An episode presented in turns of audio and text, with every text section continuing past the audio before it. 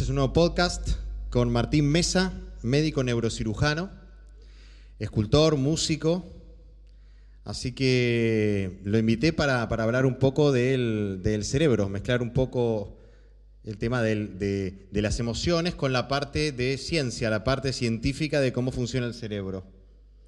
Y mezclar un poco estos dos mundos. Bueno, Martín, ¿cómo podemos describir el cerebro? ¿Qué es el cerebro? Bueno, eh, simple, el cerebro básicamente es el órgano eh, que te permite estar conectado con el, con, el, medio que te rodea y a la vez darte cuenta. Eh, básicamente, bueno, eso sería más por ahí la definición de, qué es la conciencia, ¿no? Pero bueno, el cerebro es el órgano este, que, nos, que nos hace respirar, que nos hace vivir, que nos hace pensar, que nos hace relacionarnos. Este, tiene una parte más primitiva, que es el tronco cerebral, que se ocupa de lo que son las funciones respiratoria y, cardíaca, las funciones vegetativas, que es el tronco, y después tiene una parte ya mucho más compleja, que creo que es la que más interesante y la que por ahí vamos a tratar de, ahora de, hablar un poco, que es, el, es la corteza cerebral, em, que bueno, que es muy parecida en todos los humanos, pero que a la vez eh, los humanos somos todos tan distintos, ¿no? Sí. Lo que estuve... Em, leyendo un poco el otro día es que antiguamente, no tan antiguamente, hace poco, hasta hace poco, eh, eran, eh, se interpretaba los sectores del cerebro como más con, eh, con localizaciones, locacionistas, ¿viste? Ok, el hemisferio izquierdo es el que, el que maneja exclusivamente la parte de la palabra, el pensamiento, el análisis, y el hemisferio derecho es el más emocional, creativo y demás pero que hoy esto no es tan así. No, no, no, no. De hecho, cada vez es menos así. Eh, se ha comprobado con cirugía de pacientes despiertos y demás que eh, eh, lo que antes se pensaba que estaba involucrado una sola zona del cerebro, ahora se observa que hay centros de activación en todo a lo largo de la corteza cerebral. Sí sigue habiendo zonas que son, digamos, que uno puede saber que la corteza motora mueve el brazo, pero después si vamos a ya funciones mentales superiores, sentimientos, eh, recuerdos y demás, ya la cuestión es mucho más compleja. Es decir, que, eh, todo está eh, interrelacionado, no es, que, no es simplemente esta parte del cerebro hace esto, esta parte hace esto, salvo las funciones más primitivas de respirar, Correcto. Eh, eh, correcto. Deglutir, o sea, el corazón, la, digestión, correcto, Sí, correcto. El sistema primitivo, digamos, el sistema simpático, parasimpático, eh, es un sistema más simple que compartimos con, otros animales, pero ya el desarrollo de la corteza cerebral es algo exclusivo de los humanos y es mucho más complejo y está todo interconectado. Millones, miles de billones de, neuronas interconectadas por carreteras que son los fascículos, que son los axones de las neuronas. El cuerpo de las neuronas serían la corteza y después hay estas eh, autopistas que van para todos lados en una red este, inmensa, casi infinita, eh, que conectan los diferentes sectores del cerebro. Eh, y todo a la velocidad de la luz. Impresionante. Con impulsos eléctricos. Una locura total. Y eh, lo, que leí también es que eh, como que mis conexiones, la localización de, mis, de determinadas emociones mías o razonamientos míos son diferentes a los tuyos. Completamente distintos. Pueden ser completamente distintos. Digamos, si a los dos nos piden, nos están operando los dos juntitos con el cerebro abierto, ¿no? Pues esperemos que no llegue. esperemos que no llegue. Y a los dos no tocan las mismas zonas. Hay determinadas zonas, por ejemplo, del área motora, te vuelvo a repetir, si nos tocan la misma zona, es probable que los dos movamos el brazo derecho. Sí, guarda el micrófono ahí. Perdón. Movamos el brazo derecho. Ahora, eh, si nos piden que toquemos la guitarra, ya se empiezan a activar zonas seguramente distintas. Y cuando ya tiene que ver los recuerdos y las emociones, seguramente el patrón sea completamente distinto. Sí, es muy loco, muy loco. Es muy loco. Y al mismo tiempo es como que el, poder de procesamiento del cerebro, me hace acordar, eh, yo hago siempre analogías con una computadora, como que el poder eh, de, procesamiento del cerebro es un multitarea pero zarpado, o sea, la cantidad de cosas que en este momento está haciendo tu cerebro, ahora acá, vos, yo, la gente que está escuchando, mirando, es impresionante. Primero no desarmarnos. Porque ya nos llega la información de cómo están las articulaciones, la luz que está acá, los sonidos, Em, todo, todo, todo en tiempo real y, y al mismo tiempo es una, una velocidad increíble, ¿no? Hay computadora desarrollada que puede hacer eso. O sea, estoy procesando tu onda de sonido que está entrando en mi oreja. Exacto. Que mi oreja está decodificando esto, el- eh, perdón, está entrando esa señal, Claro. manda, el cerebro decodifica esto, tengo que interpretar en base a todas mis memorias y recuerdos y lenguaje, todo lo que vos me estás diciendo, todo ese, ese, ese sonido que sale de tu boca, lo tengo que procesar, tengo que interpretar, tengo que entenderlo según la información que yo Sí. tengo acá y tengo que contestarte. Sí. Mientras vas manejando. Mientras voy manejando y mientras me pica acá y Exacto. mientras estoy eh, pensando que grabe acá la computadora sí, y el celu, es como, wow. Sí, no, es increíble. Al mismo tiempo, y tac, es en un segundo todo es, esto que es está pasando. increíble, sí, sí, sí. Es increíble y cada vez se sabe más, pero también se llega como, se abre como un nuevo portal cada vez más. Claro. Y, to- y- y todo esto eh, eh, se avanzó muchísimo en esto de las operaciones eh, con la, eh, a cerebro abierto, obviamente, pero con, con la, con la persona despierta. ¿Cómo es esto? ¿Cómo son estas operaciones que la persona está despierta Bueno, tocando un no- violín no- y el tipo eh, metiendo... Sí, sí, sí. Yo no tengo experiencia, yo no me dedico a hacer eso, este, pero sí, lo he visto, conozco y, y el- eh, la utilidad es muy buena, sí, la utilidad es muy buena. En el caso de tumores cerebrales, ¿no? que están relacionados a determinada área, que puede llegar a comprometer, la cirugía puede llegar a comprometer esa área, puede determinar un cambio en la estrategia de ingreso hacia el tumor para evitar zonas más importantes que otras. Eso está muy, muy bueno. Em, pero bueno, sí, paciente hay que operarlo despierto, hay que convencerlo de que hay que operarlo despierto. Eh, doloroso no es porque el cerebro no duele, aunque no parezca, no Eso es el duele. el cerebro Sí. no duele. Pero bueno, para, para hacer, digamos, la ventana en el cráneo, eso sí duele, entonces ahí el paciente tiene que estar dormido, se lo despierta una vez que uno ya sacó la tapita, por así decirlo. ¿Por qué no duele el cerebro? ¿Cómo es eso? Y será, por algo será, ¿no? La naturaleza es sí, sabia. sí, Yo creo que no duele porque está cubierto por una calota craneana que es durísima. Este, entonces me parece que debe ser por eso. Eh, sí es doloroso el cuero cabelludo, por supuesto que sí. Eh, pero bueno, la, la naturaleza tiene esas cosas. Por ejemplo, hay sectores del cráneo que son mucho más finitos que otros. ¿Y cuáles son esos sectores finitos? Y justo por detrás de una- un grupo muscular muy importante, el hueso Claro. no necesita ser tan grande. El cuerpo humano es una máquina perfecta. Perfecta. Perfecta. Perfecta. Claro, claro, Todos tenemos un- una máquina perfecta con, con nosotros. El tema es saber este, manejarla. Manejarla. Sí, sí, sí, sí, sí, sí, sí. Y a mí lo que, eh, entonces, eh, yo te cuento cómo lo veo yo, a ver qué opinás vos. Yo siento que soy eh, un espíritu, un alma, o como lo quieran llamar científicamente, soy la conciencia. Es una cuestión semántica, elijan el nombre que quieran cada uno. Que, es- que soy Rodrigo, el que ve a través de los ojos. Es decir, yo soy como, como la persona Bien. que tengo una mente que es eh, inmaterial, que es como un software, que es inmaterial del software, para operar el cerebro, que es el hardware, ya la parte física. Bien. Y a partir de ahí, se le- la mente es la que... eh, el alma dice, eh, no sé, un Alzheimer, te- como creo yo que, que emocionalmente funciona. Me quiero olvidar. Quiero olvidarme, no puedo vivir con, esto, con este recuerdo.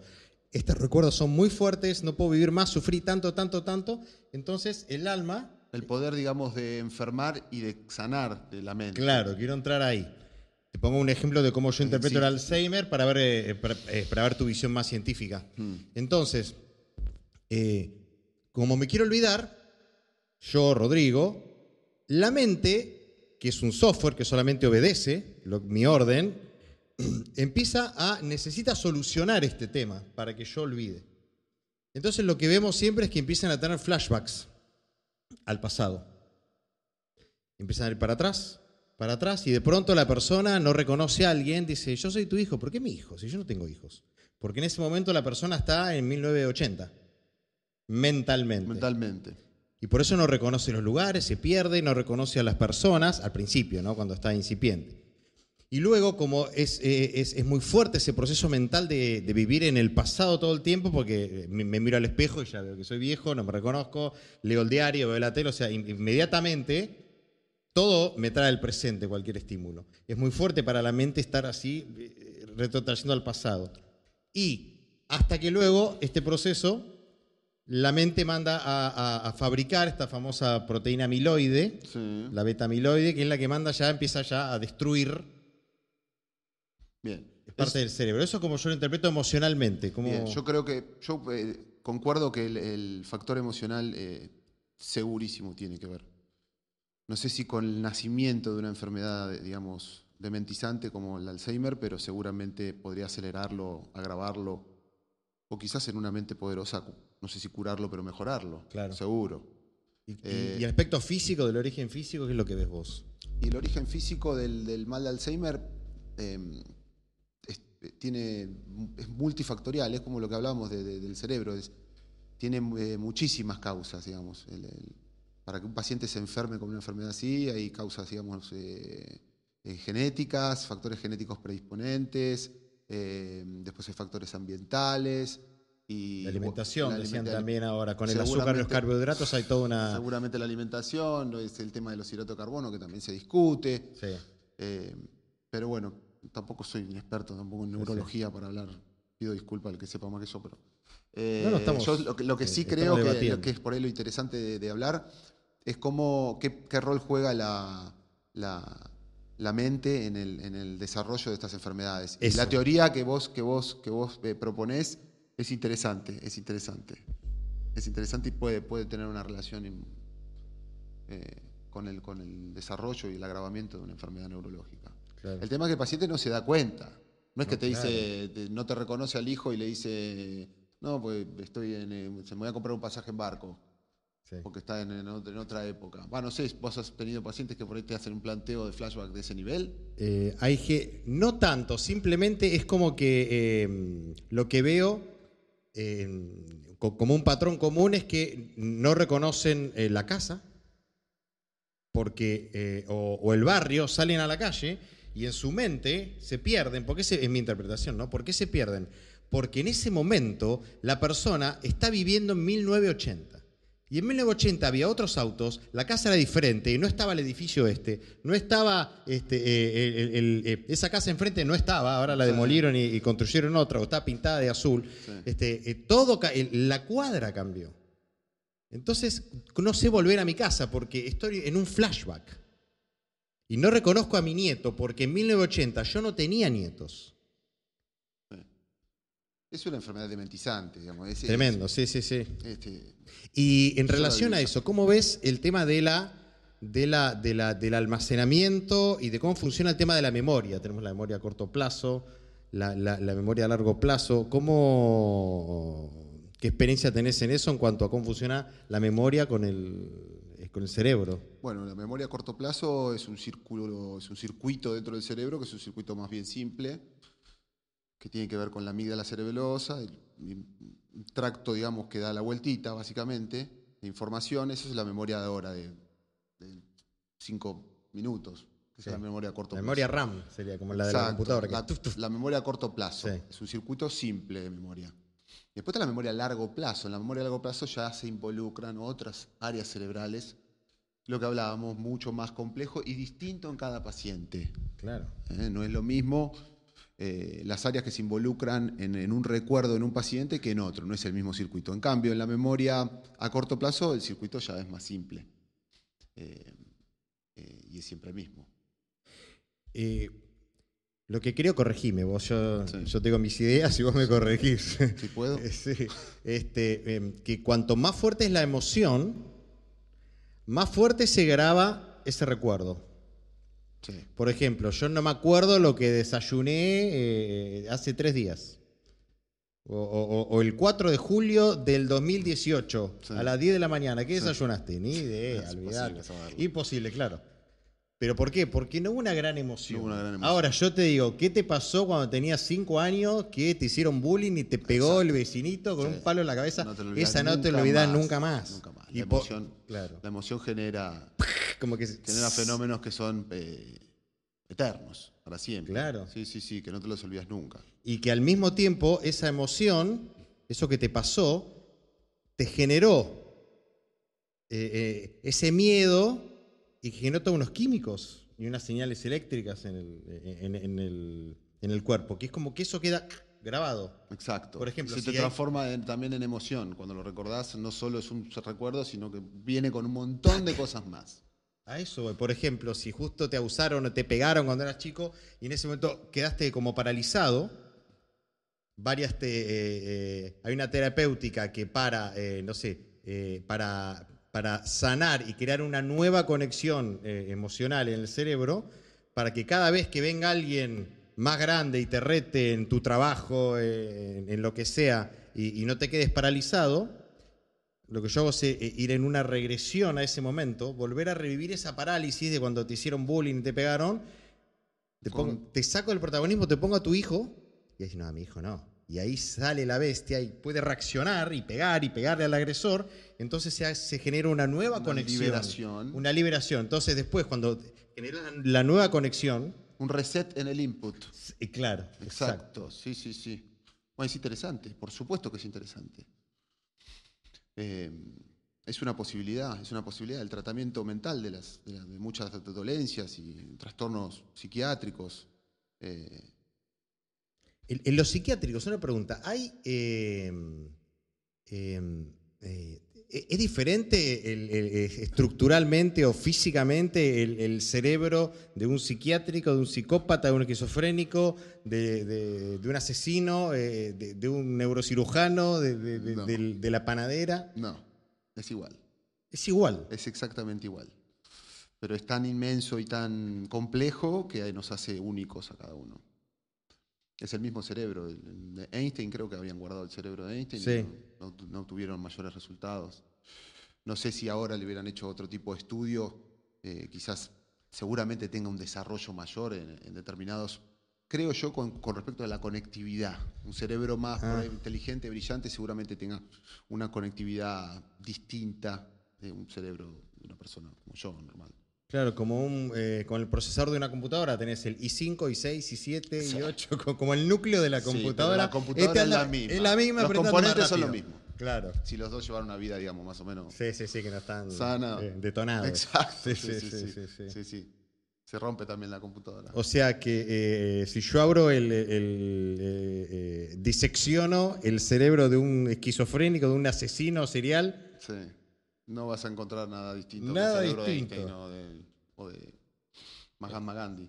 claro, claro, y, en- y, eh, y tampoco en cuanto a los el, el- el IQ, el, el- el- grado de inteligencia, Sí. coeficiente intelectual, Tampoco. tampoco. Tampoco. Tampoco. Ahora sí, acércate un toque Tampoco, más, no, tampoco. Eh, ay, me olvidé lo que te iba a decir. Pero no, no, no, no difiere, no difiere nada. Sí hay casos de tumores cerebrales que te producen trastornos psiquiátricos, especialmente relacionados a la región frontal, tumores de la región frontal, frontovasal, por debajo acá, por arriba de los ojos. Ah, sí. Es un área eh, implicada mm, en, en los trastornos psiquiátricos y las, las emociones y el comportamiento. Eh, de hecho, hay muchos casos de pacientes que con, con trastornos psiquiátricos con desinhibición que resultaron tener un tumor y que se operan del tumor y, y en general tienen una, una mejoría. ¿eh? Eh, en general, este tipo de tumores son tumores de- que son benignos, que son de lento crecimiento, permiten que con las neuronas se vayan acomodando de determinada forma, pero bueno, generan cambios en el comportamiento. Claro, claro. Sí, pero no es lo habitual. La mayoría de los trastornos psiquiátricos no, no tienen un trastorno eh, patológico, digamos, orgánico, Orgánico, tangible, físico, físico. claro, Sí, sí. Y Con los años la enfermedad psiquiátrica puede ser por el consumo de determinada medicación y los hábitos y bueno, y muchas veces hay una bueno, el desinterés por la vida o esas cosas que van a hacer que el, el- el- el- cerebro también envejezca más rápido que un cerebro de una, de una persona sana o claro, se llama la como, normal. eh, cómo usás tu máquina también. Exacto. Sí. O sea, el estado de tu mente, el hacer ejercicio, el comer bien, el ir para adelante, eh, eso hace que tu máquina esté bien. La máquina Eh, esté bien, Cuando, cuando- estás contento. Se cuida eh, así, Y cuidas cuida. el auto, le pones buena nafta y, y lo Es igual, limpias. y es igual, es le haces los services. Sin garantía. Sin garantía, olvídate. Porque puedes hacer todo bien o pensar que Y estás haciendo todo bien. Yo creo que sí, bueno, sí, sí. Mi práctica y mi experiencia me dice que las cosas malas tocan a cualquiera. De todos modos, eso no es razón para decir, bueno, salgo y No, me, claro. fumo 20 puchos. No, no, no. Sí. Que cuidarse, hay que cuidarse sí o sí. Pero no pensando que por cuidarte. eh, bueno, no sé, yo siempre pienso que, bueno, por eso eso genera un, un agradecimiento hacia la vida. Decir, bueno, me podría pasar, no me pasa. Vamos a seguir para Claro. adelante, felices. Y, Sí, darlo contentos. todo, dar lo mejor y bueno, después que pase lo que pase. Exacto. Y eh, en cuanto a, a los tumores cerebrales, a la localización, lo que se dice en psicosomática, en biodecodificación, en general, eh, que las patologías eh, eh, cerebrales, cuando hay un tumor benigno, maligno, lo que sea, el primer concepto es, son mentes muy, muy, mente, no cerebro, la mente, la personalidad, la mente es muy obsesiva. Son personas que están, se trabe, pero obsesiva además, todos tenemos nuestras obsesiones, pero las podemos canalizar. Yo soy un tipo obsesivo, pero estoy escribiendo, o sea, canalizo mi obsesión con la música, con, eh, escribiendo, inventando un podcast, estudiando. Bien. Vos también, viste, haciendo lo tuyo, ah, este, eh, esculpiendo, haciendo música, laburando, estudiando. Eh, podés canalizar esa obsesión. Ahora, cuando esa, esa, esa mente más obsesiva se, se- se canaliza en algo negativo y no podés salir porque se, se queda trabada, se empieza a generar una energía mental muy fuerte. Y según el, el tipo de, de- de- de pensamiento, si es un problema de pareja, de amor, nunca tuve amor, nunca tuve pareja, si es un problema de me quiero morir, me quiero morir, o sea, depende, eh, eh, eh, no pude decir esto, no puedo hablar, no puedo hablar, o sea, depende, esa emoción trabada sería más o menos la localización dentro del cerebro. Eso es como una teoría, no está muy desarrollada, pero va por ahí. Lugares Lu- distintos. claro. El lugar donde se desarrolla el tumor tenga relación a la, Sí. al tipo de emoción. Está incipiente eso, pero bueno, va por ahí, el- se está empezando el estudio por ahí de eso. Eh, los, tumores, los tumores tienen localizaciones más frecuentes que otras, en general. ¿Como cuáles? Eh, bueno, tumores más frecuentes son las metástasis. Y las metástasis son tumores que son subcorticales, o sea, están por debajo de la línea de corteza, que sería la alfombra, digamos, más externa Sí. de sustancia gris. Eh, la localización más frecuente es, es hemisférica, también en el cerebelo. Ya las metástasis ya son más raros que se metan más por dentro del- de, lo- de los tumores. Eh, por dentro, perdón, por dentro del cerebro, en las profundidades del cerebro. Pero hay infinidad, infinidad de tumores, es impresionante. Muchos tumores muy distintos, con nombres muy distintos, con agresi- agresividad y forma completamente distinta. Operables y inoperables también. A grandes rasgos, el tumor benigno sería como una aceituna que creció dentro de la gelatina. ¿no? Ah. Una aceituna. Entonces vos rompes un poquito la gelatina y sale enterito, con cascarita, todo y quedó un poquito roto ahí. Sí. El tumor maligno lo más parecido es a un queso de esos que se pudren por dentro y se hacen los agujeros. Sí. Eso sería un tumor maligno. Un una parte del cerebro que se está pudriendo o enfermando. Por eso que los tumores malignos, por más que uno vea en la resonancia que tiene un área de cosa fea, se ha comprobado que aún sacándolo absolutamente todo, el cerebro vuelve a crecer porque el tumor ya está, es todo el cerebro que está enfermo. Claro, claro. Incluso se han hecho estudios con biopsias a distancia, desde el otro lado del cerebro, Sí. y se han encontrado células eh, Claro, proliferativas malignas. Es como una autodestrucción, lo veo yo. Exacto. Es un proceso de, ap- de apoptosis, de, de autodestrucción Sí, sí, celular. eh, me autodestruyo, como- cualquier cáncer, pero en este caso eh, me autodestruyo en mi, eh, en mi base de comando. Es Sí. auto- el botón de autodestrucción. Sí, sí, sí, sí, sí. Es, es- es muy interesante, es muy interesante. ¿Por qué? ¿Cómo? Yo creo que siempre es autodestrucción. Después hay que ver por qué. Están los factores físicos, los factores genéticos, los factores emocionales. No hay que descartar una ninguno. No hay que descartar O un ninguno, conjunto de cosas. Ninguno, ninguno. Y, la, y t- estando a favor de lo que vos decís, la mente es tan compleja y todavía sabemos tan poco que tenemos la obligación de darle una oportunidad al, al- al tratamiento psicológico de las enfermedades. In- Incluso enfermedades que parezcan que son de, de naturaleza orgánica, eh, es importante, es muy importante. Eh, hay- podemos ayudar mucho a la gente. Sí, sí, eh, trabajar en conjunto porque eh, así como en la ciencia se buscan estadísticas, este tumor siempre sale de esta manera y los pacientes tienen una sobrevida así, tiene esta forma, por las estadísticas, emocionalmente también vemos muchas estadísticas. Sí. Todos los pacientes que tienen acá en la zona del ojo es una ira tremenda. ¿Por qué? Porque esta es la zona del el meridiano energético de la ira que está conectado con la vesícula biliar. Entonces, con, con, ¿viste los meridianos de, eh, de acupuntura Sí. energéticos, los canales estos de energéticos. Reflexología. Claro. Eh, por ejemplo, y, y vemos muchos, en muchas patologías, en psicosomática, biodecodificación, lo que vemos es que es clavado. O sea, los cáncer de mama, siem- eh, cáncer de mama izquierda, mujer diestra, es siempre el mismo conflicto. Un poco más así, más asá, pero es- siempre es un conflicto. Es el mismo. O sea, vemos los mismos patrones emocionales Bien, que para mí hay que como, como que trabajar. bien. Una pregunta te hago. Eh, el coma. Sí. El estado de coma. ¿Qué onda el estado de coma? El coma es un ¿Cómo estado es? de. El paciente está en coma, un paciente está vivo, está respirando, Sí, ¿sí? su, su corazón está latiendo, sí. pero no tiene conexión con el medio. En general están Pero con los ojos escuchas, cerrados. Es difícil de saberlo. Algunos y otras no, es difícil de saber. Es difícil de saberlo. Es difícil de saberlo. Eh, en general te diría que no. Es un paciente que tiene una desconexión entre esta área primaria que, que maneja, digamos, lo, lo básico para, Eso anda. para respirar. Eso funciona, funciona bien. Lo que no funciona es la- el córtex cerebral, la corteza cerebral, que es lo que nos hace relacionarnos. ¿eh? Es la conciencia. Sí, sí, sí, sí, sí. El paciente no tiene conciencia. Y en general está de ojos cerrados. Hay casos de coma o enclaustramiento que se llama, cuando sucede una lesión en un área del cerebro que, digamos, eh, que comunica estas dos, el tronco con el cerebro. Se produce una lesión ahí. El paciente, hay casos de pacientes que pueden tener este, conciencia, pero no pueden hacer nada al respecto, no pueden hablar. no pueden- ¿Y has tenido casos de tipos que, que se despiertan del coma? ¿Has visto algo de Sí. eso? Y cuentan, che, sí, la verdad que estuve en, en Narnia este, No. hablando con mi abuelo, no, nada.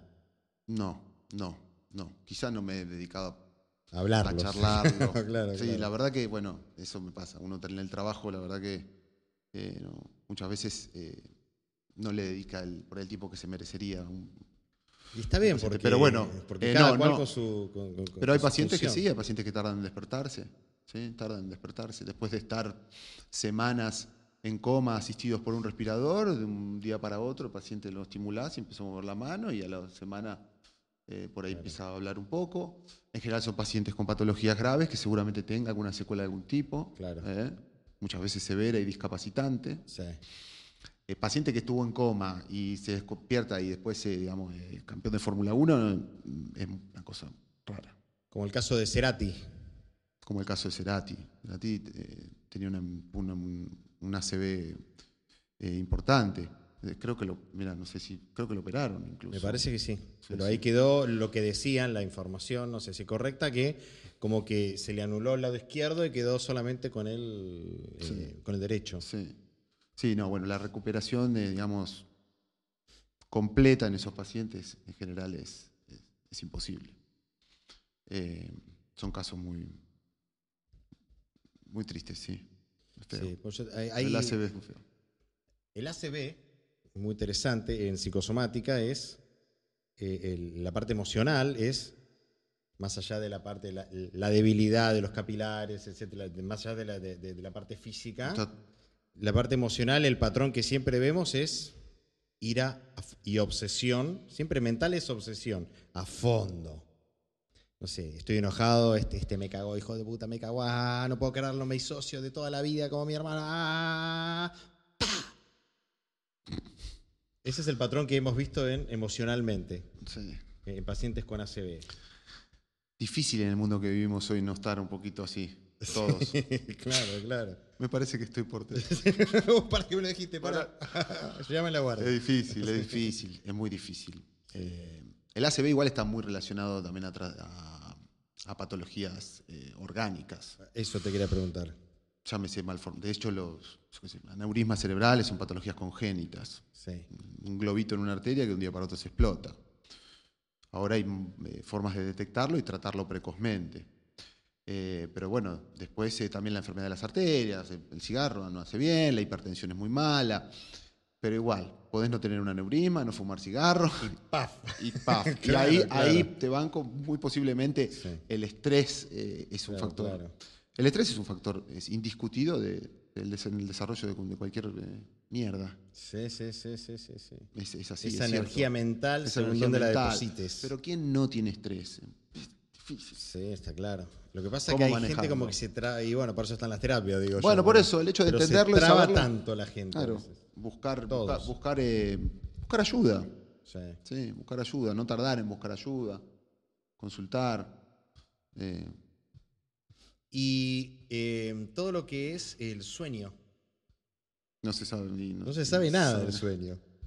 No, el sueño sí, eh, dormir, digamos. Bueno, sí, dormir, se saben la- las etapas. la- Dormir eh, es un descanso, digamos. El sí, la, que- la etapa REM. Los sueños, qué soñamos, por qué soñamos, es loquísimo. Es de las cosas más locas, más locas que hay. Y cuando miden el cerebro eh, en, en estados de sueño y demás, las funciones cerebrales como que se activan eh, en diferentes zonas. Eh, sí, bueno, no soy un experto en esto, pero sí, sí, por supuesto. Sí, sí, se activan eh, zonas, diferentes zonas eh, y muy diversas zonas de- del cerebro cuando el paciente está durmiendo. Pero ¿por qué sueñan? Es, es- es increíble, no, no.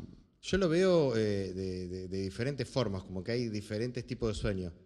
El otro día escuchaba a este neurocirujano español que decía, este, es la pérdida de conciencia. Yo no, no sé si es la pérdida de conciencia, porque eh, estoy acá, estoy con esta conciencia, estamos hablando, ¿qué tal? Es de día, estamos en mi casa, y de pronto me voy a dormir, hago tú, pero el cerebro sigue activo. Hago tú, y ahora estoy viviendo, eh, estoy subiendo una montaña en mi sueño. Y que no es conciencia eso. Eh, depende de qué definamos por conciencia. Si conciencia sos vos ahora, el, el que está acá, eh, digamos, tu conciencia es lo que te permite relacionarte y darte cuenta que estamos hablando y demás. Sí, Y no sería la misma conciencia que si vos estás durmiendo ahí soñando y yo te hablo y no me contestás. claro. Tu conciencia anterior está apagada porque Está- estás durmiendo. Claro, claro. Podría claro, ser una, claro. una meta, no sé, otra conciencia. Claro, En claro, el claro. sueño ha- hay actividad. Hay actividad. Hay actividad. eh, Hay una parte de descanso. No, no sé, no sé. Los Como que son- se defragmenta el cerebro. Aparte Yo que creo son muy locos los sueños. Son una Sí, cosa sí, delirante, sí. total. Sí, sí, sí. Eh, sí, yo soy de soñar mucho también, sí, me sueño. Hay parte, creo que es como, como una defragmentación del disco, ¿viste? Como, como el Tetris que se va acomodando, se va limpiando. Hay sueños de basura que van limpiando, parte que descansa, parte que son experiencias que estoy viviendo, partes que vino mi tía muerta a saludarme y la vi, la olí, la sentí, estaba hablando con mi tía, me dio un mensaje, hay mucha gente que, que, que recibe, decís, ¿qué onda?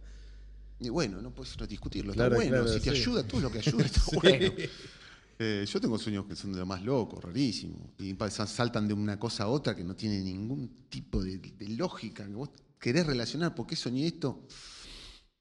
Eh, hay patrones de sueño, ¿viste? Soñar que se te caen los dientes, ¿viste? Hay, hay- hay patrones Sí, de- está el diccionario de los sueños que que, de si, los que si sueños. soñás con esto, la, la simbología de los sueños. La simbología sí. de los A veces sueños. hay una simbología como que es común, Sí. que significa el pan, la leche. hay- estar en bolas, que te- te- de repente estabas no sé dónde hablando, no sé qué, y te mirás así, estás en bolas. A mí me pasó de, soñar eso en el, en el ¿Qué colegio. pasa en el acá? cole- estar en bolas en el colegio es terrible. O yo cuando corro en los sueños estoy en cuatro patas corriendo. O sea, cuando tengo, Lento. cuando tengo que. Me siento todo lento. Cuando tengo que acelerar, me voy al Tac, piso tac. y empiezo tac, tac, tac, en cuatro patas. Sí, creo que hay, hay algo ahí. Ahí hay algo primitivo que está acá, de, otro, de, de, de- Vas de lento, más pasado, a la tierra. Bueno, eso pasado de, de- de hombres que estamos ahí. me- me- Bueno, se hereda. Dicen que, bueno, vos sabés mucho mejor esto que yo. Eh, que hay una especie de herencia no solo genética, genética sino, primitiva ahí. sino una herencia eh, en cuanto a, a vivencias. Sí, sí. Eso es lo más increíble de todo.